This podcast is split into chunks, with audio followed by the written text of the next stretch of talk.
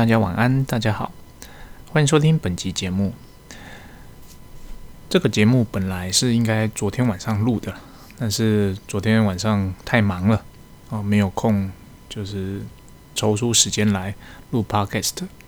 今天晚上本来也想要偷懒的哦，因为我给自己的目标就是一周那一集节目，那有时候比较空档会一周两集，所以大家会发现，有时候我一个礼拜会上一集节目。有时候一个礼拜会上两集节目，哦，大概是这个样子。那就趁这个机会，那刚好今天收到一封听众的来信，他问了一些问题，我觉得他的问题蛮值得探讨的，那就把它当成这期节目的主题吧。顺便也回答一些有留言的听众，那他有问我们，也有问我一些问题。那这边先回答留言的部分。那有一个人听众问我说。啊，我本身在什么产业的？其实我是在制造业那制造业在台湾而言，我们算是机械产业。那可是我们的产品设备比较不一般啊，所以它不不能归类在台湾比较强的工具机，也不归类在其他的半导体设备。我们是一个独立的产业。其实我在 Podcast 里面啊举的例子，然后那些设备啊。我都有经过修饰啊，所以它很多例子呃用的例子，它其实并不是我公司实际的设备，那只是用一个范例，这样大家可以比较理解。那我本身是在机械产业啦，嗯，好，我回到今天的主题，今天收到一个听众的来信啊，这个听众是他的标题是山米爱大熊，他说他是个业务的新手。那当他在做业务的时候，他听到我的分享，好像看到了一盏明灯。他感谢我录了 podcast，让他受益良多。哦，不好意思，听到这个觉得，哎，有点不好意思。那但也很高兴我的内容对你有所帮助。这边他的问题是说，他们公司本身在欧美国家，他们有设分公司，但是在某某些国家。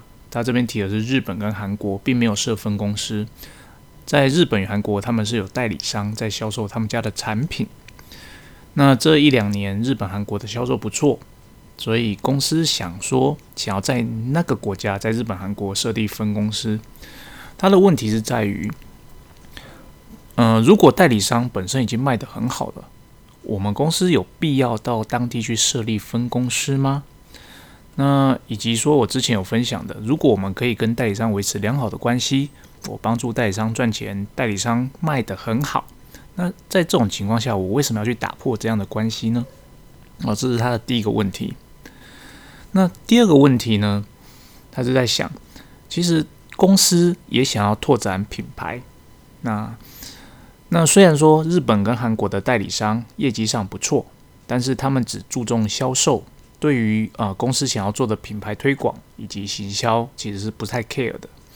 那他们也了解，他们的产品并不是所谓的 B to C 的终端消费产品，所以呃，对于工业产品而言，是不是那么有必要做 marketing 等等哦？他们存在了一点问号。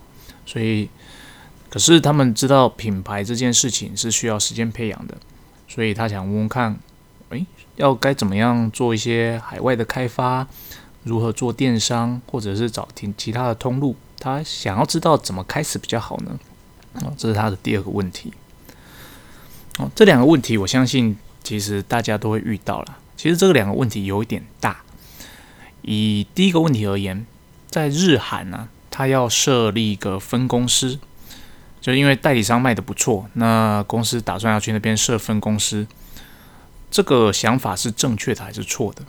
哦，我这边的看法啊，不代表贵公司的看法哦，这边只是我个人的意见。我的答案是端看公司注重的点是什么。老实说，去海外设分公司这一个想法，我们公司也有过哦，也有过，甚至也尝试过，甚至也真的做了啦。但最后我们还是退回到代理商的模式。因为我们发现那样的模式不太适合我们公司的我们这个产业，应该说我们的产品别啊，如果要这样子做的话，它的呃投资成本太高因为我们是做设备的，所以如果我要在当地设立分公司的话，我所需要的整个 team 需要有很强的专业背景。你要一个很强专业背景的 team，你要有很强的管理能力的 team，你也要有很强的销售的 team，缺一不可。如果缺少的话，基本上其实呃成功的几率很低啦。所以我们公司最后选择的方式是走代理商的模式。嗯，但是呢，呃，我认为一间公司做到够大之后，是应该要思考到当地去设立公司的。原因没有什么，就是。你给代理商赚过去的，你如果你知道代理商他赚的多少利润的话，其实你可以去换算，说，诶，假设代理商的毛利，呃，他们的利润是抓二十 percent，那你可能一年销售给他，假设是三千万好了，三千万的二十 percent 就是六百万。如果你把这六百万的营业额把它抓回来公司的话，你是不是有办法支撑在当地设立一个新据点？的所有的开支哦，我们是假设就是营收不变的情况下，如果可以的话，其实那就是一个算不错的去设立公司的时间点。你说，如果你这个市场够大，那利润也够好，我当然觉得去那边设公司没有坏处哦，没有坏处。当然你要找到对的人跟呃好的营运团队，那是另外一件事情。但单纯的就利益考量来讲，我会认为去设公司，然后在当地逐渐的更大的壮大，啊，长远来看，公司的利益是会越来越多的，会会越来越多的。当然，我这边并不是代表说，诶，我们这边设公司就必须把当地的代理商给干掉。其实很多，呃，我看过的案例，他们虽然有到当地去设公司，但是他们还是与当地原本的代理商保持良好的关系。他们去设公司。可能有很多原因，有可能是为了避税，有可能就是为了增加利润嘛。哦，以往可能就是代理商他赚多少，你根本就不知道，你也没办法掌握 end user。哦，你有可能去了之后，你才发现，哎，原来我们家产品在日本可以赚毛利超过五十 percent 以上。举例啦，哦，在这种情况下，基本上你就算中间多了公司这一层，代理商其实他在当地其实也是可以存活的。哦，你。假设他原本毛利真的哦拉到五十 percent，那你那边设公司之后说好，我这个分公司据点要抽十五 percent 的利润，那对于原本的代理商而言，他还有三十五 percent 的利润，他没有理由不做，而且这个市场是他打下来的，所以他即便我们去设了公司，还是有可能与当地代理商继续合作的，他只是从代理商的角色转换为经销商的角色而已，哦，就中间多卡了一层啊，他。当然，对他而言并不是一件好事嘛。你去这边设了公司，那相对而言，它就降级了嘛，它掌控度就没那么高。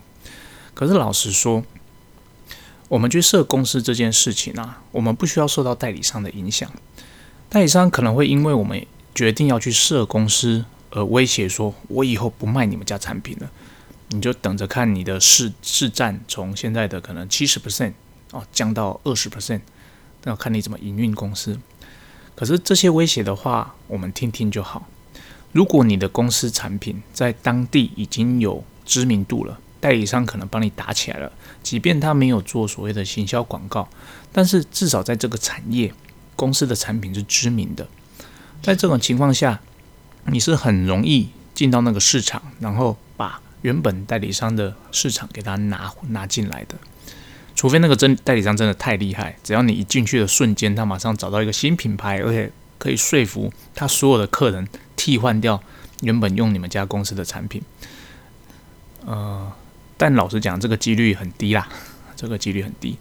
所以最有可能的情况就是，如果他原本在当地卖得好，当我们公司决定要去那边设点的时候，代理商很有可能继续跟我们合作。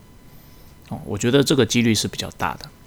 所以，因此，你的第一个问题是说，我们有没有必要到代理商卖得很好？我有没有必要真的到当地去设点呢？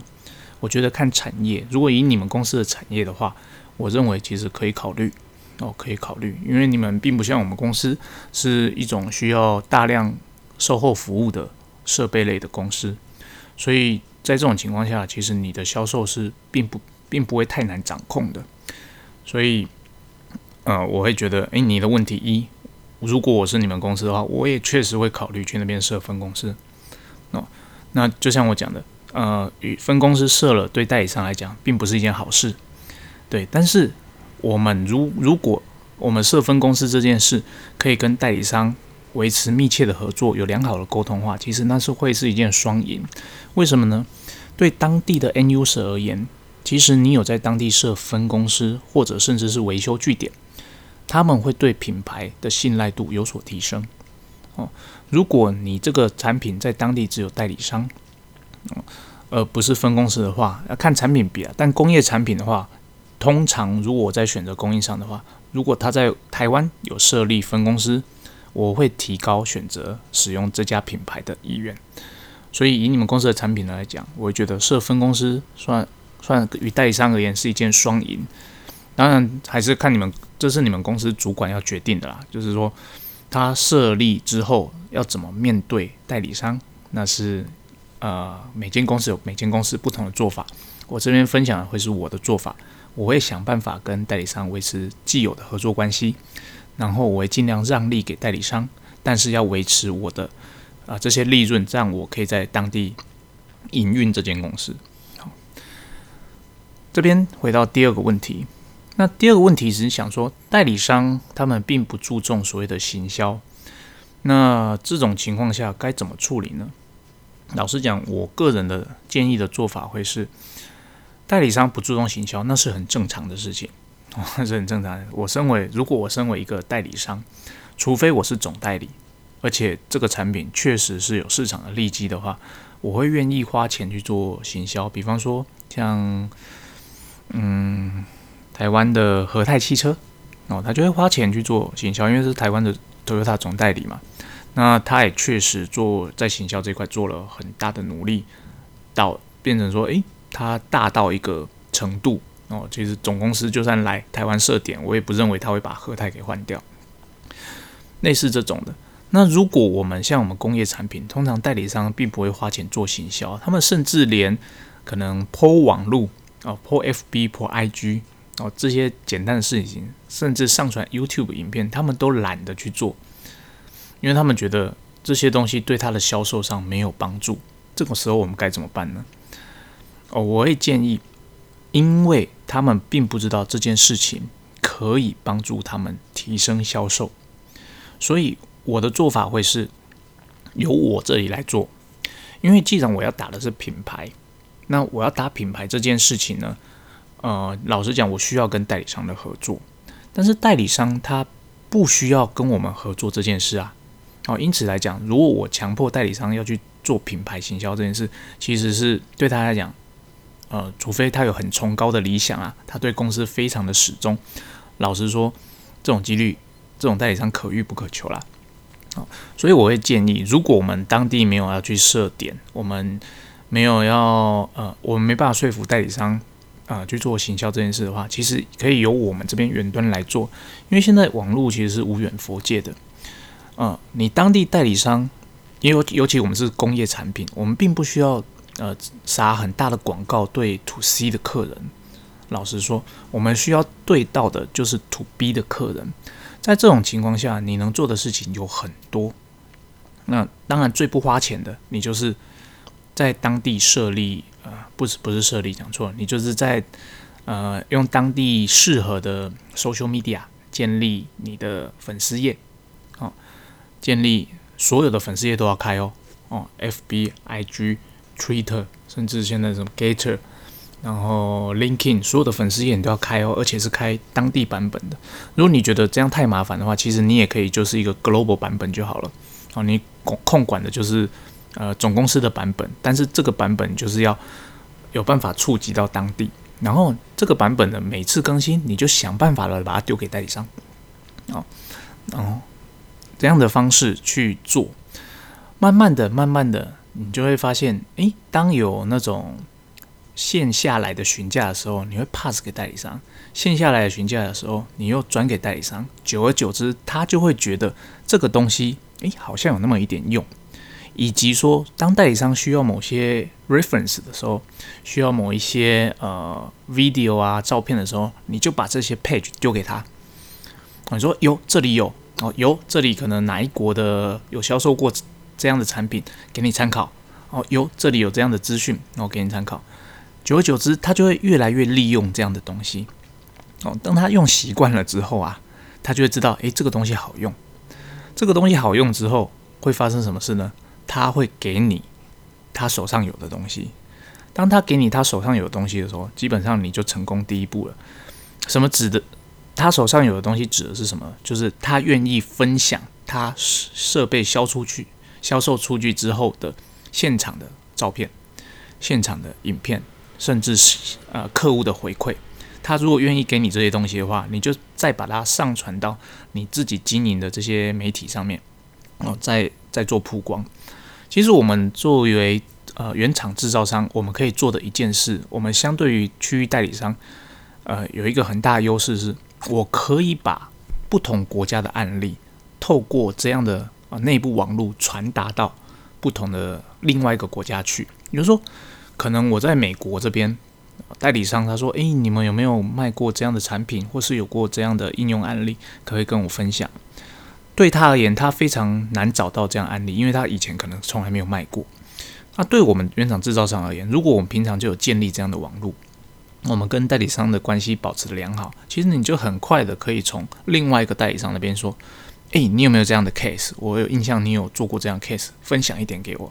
你得到这些 information pass 给美国之后，美国那边可以很快的，就是诶，有我们这间公司，我带这个产品有卖过哦，那给客户参考，就是它会比较容易促成一个呃成交的机会。这种情况无形之中，我这边讲是无形之中哦。啊，你就品牌的形象会慢慢的建立起来，而且你的 reference 以及代理商的观念就会慢慢的改变，他们就会进，他们就会做到一些基础的品牌观念，就变成你的这个呃企业的形象、品牌的形象会在网络上逐渐的凝聚起来，凝聚起来之后所产生的效果，基本上是会呃发散给各地的代理商的，这种就是呃我。我目前有在做的事情啦，就是这是一种成本最低，那以以 B to B 来讲，我认为效益算是高的一种作业方式。比起你去当地打广告，打报纸广告、打杂志广告、打线上的那些广告而言，我认为这样的方式其实是最能够帮助代理商把产品卖出去的一种方式。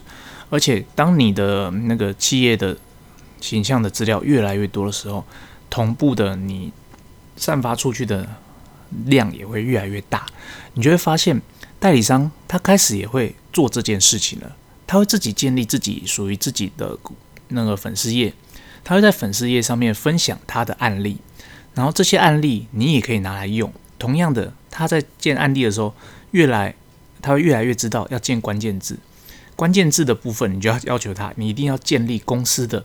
关键字进去，这个有什么好处呢？尤其当我们在搜寻产品的时候，像我就会做，啊，到 IG 啊去搜寻我们公司的品牌的关键字，查出来之后就会发现，哎，已经有这么多的使用者他在上传我们家的产品，然后他打上我们家品牌的 logo 上去，然后我就会收集到这些 information。其实这就是一种正向循环。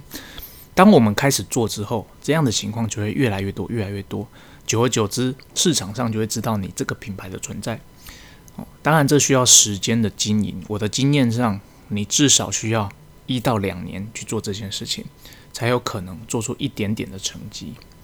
好，在于呃延伸话题，你这边其实还有提到，我们如何做一些海外开发的工作呢？如电商或者是寻找其他通路。该怎么做呢？其实电商这一块呢，看产品啊。虽然说中国人那边 他们的电商已经强到，不论是什么样的大型设备，它都可以用电商来销售。但是以我个人的评估而言，我认为设备类，如果我很 care 我的售后服务的话，我没办法这样子做，因为我的销售对象其实是经销商，而不是终端使用者。就会变成，我希望我在贩售的时候，还是透过代理商的模式去卖。那以设备来讲，我个人的评估是不太适合透过电商去做贩售。但是以你们公司的产品，我觉得有机会，你们真的可以好好评估一下当地的电商。如果你对当地的电商不熟的话，其实可以问一下当地的代理商，在你们这个国家，诶，如果那种 B to B 的电商是哪一间比较知名？老实说啦，全球知名的 B to B 网站平台就就那么几间呐。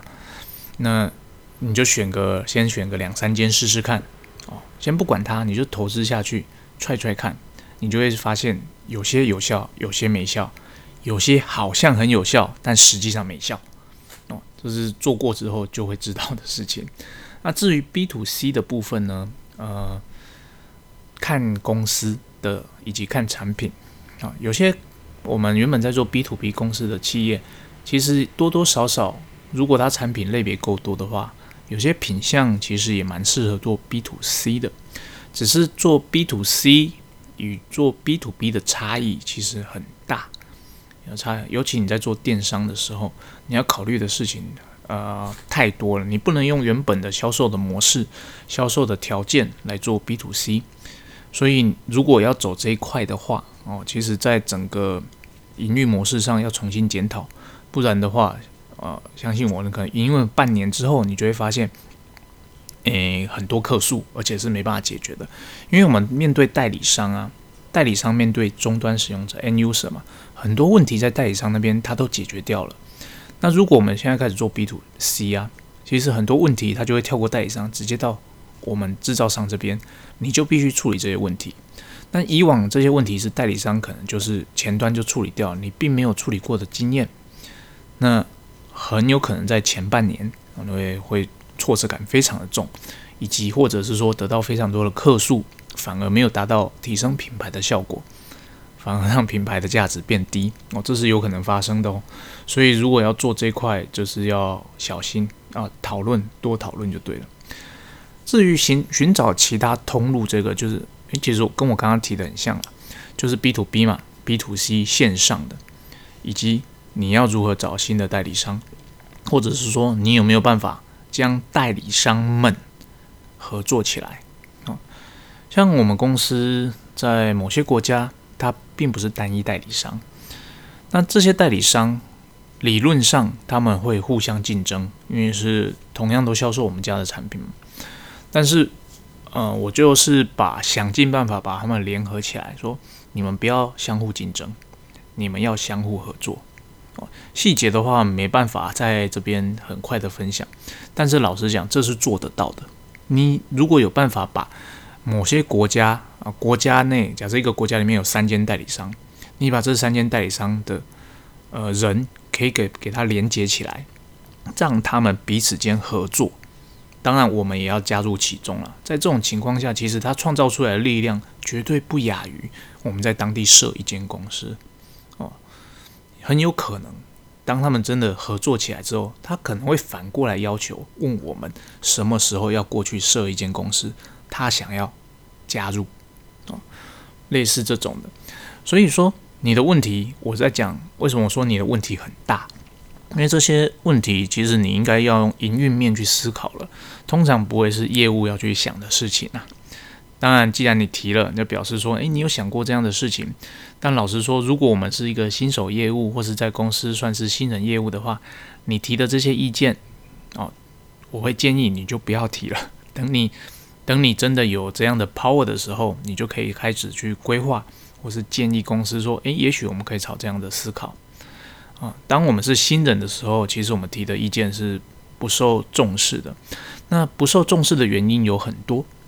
那其实最主要的原因，就像你自己提到的，我们新人有时候在思考的时候，呃，思考的考虑的点会不够的全面。那不够全面的情况下，老板有时候也不会花时间跟你解释说为什么 no 哦，为什么够。在这种时候，你可你反而会觉得很挫折。我觉得这个 idea 明明蛮好的啊，为什么都不受公司的重视？可是有些时候，其实公司已经评估过了，那他评估过。但他并不会跟你讲说他怎么评估的，在这种情况下，你提出了一样的意见，你得到的答案当然是 no 咯。哦，所以有些时候我们身为业务，我们可能看的 view 诶，我们自认很远，但要知道，能够做到老板的，他的 view 一定不会比我们近嘛，他看的目目光一定比我们更远，他才可以把公司带到目前的状况。有些时候，呃，老板有可能看到跟你一样的风景，只是因为其他的事情考量，他觉得其他的事情更重要，或者是说他觉得这件事情，嗯，可以考虑，但相对于呃其他案件来讲，并没有那么的急迫性，所以他并没有很给你正面积极的回复。在这种情况下，其实我们很常遇到。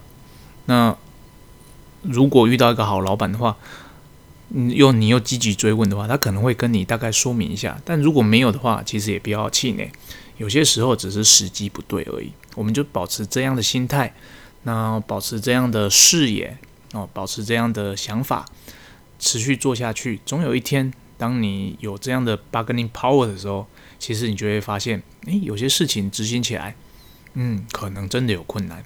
有些事情执行起来，yes，就像我想的一样，就是这样做就对了。